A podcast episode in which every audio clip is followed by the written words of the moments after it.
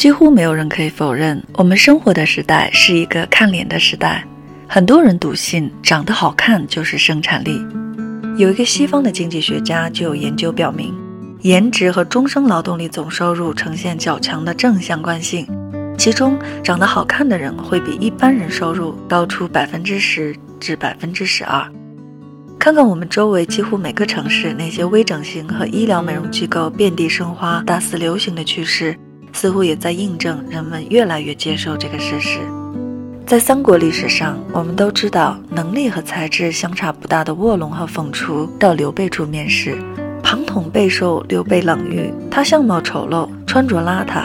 刘备一见，不由皱起了眉头。纵使庞统有才，刘备也是给了他一个小官打发了。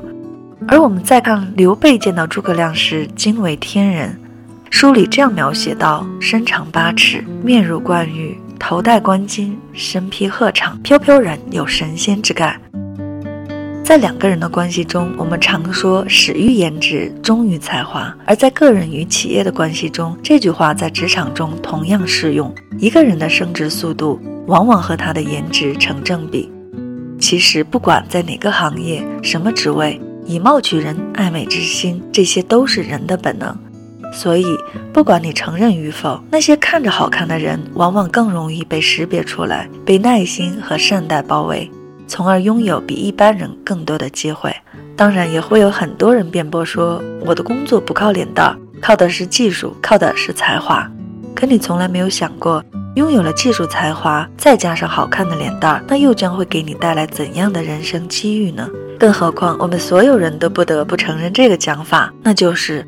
没有人会透过你邋遢的外表看到你惊艳的才华，以貌取人是职场最公平的标准。当然，我并不希望我们由此得出这么肤浅的一个结论，那就是既然好看这么重要，我们就努力砸钱，一心一意变成网红脸不就行了？其实，对于我们大多数普通人，特别是普通的女性来说，好看与否毕竟受限于先天条件，后天的改造因人而异，需要不同的投入和付出。我们到底要对自己做出怎样的投资和改进呢？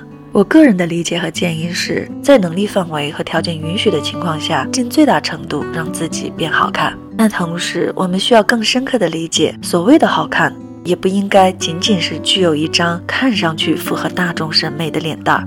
有人曾在节目中问知名女企业家董明珠：“你每天花多长时间化妆？”董明珠回答：“五分钟。”就算她相貌普通，相信在她的脸上，我们也能看到坚韧和信念，看到女性自强自立的精神面貌。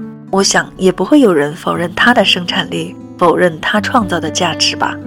一个人的好看，不只是生理上的美与丑，它其实更像一面镜子一样，照出一个人的内心世界，浅薄或充盈，萎靡或积极，负面还是正向。其实也都多多少少会写在脸上，会体现在你的言行举止上。看脸似乎真的很肤浅，但是能够管理好一张脸，管理好自己的个人形象，也是一种实力。反映在生活上、工作上，那就是你的生活态度和工作态度最直接的体现。所以，真正的生产力应该是一种积极向上的精神能量。这种精神能量会让你从内到外的要求自己，改变自己，变成更好更强的自己。希望每个收听节目的朋友都能获取这样的精神能量。尽管我们未曾相见，但我都相信你很好看，你每天会变得越来越好看。最后分享的歌曲《花一开满就像爱》，你那里春满花开了吗？今天的节目就到这里，祝你晚安，期待我们下期再会。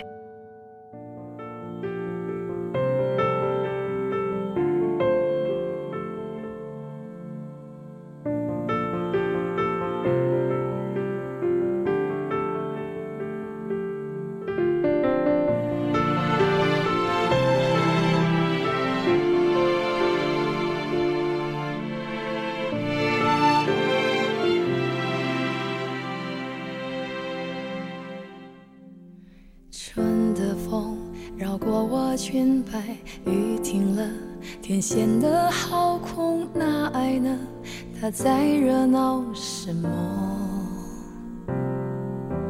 回忆他留下了指纹并没有给生活淹没幸福是否会开花结果。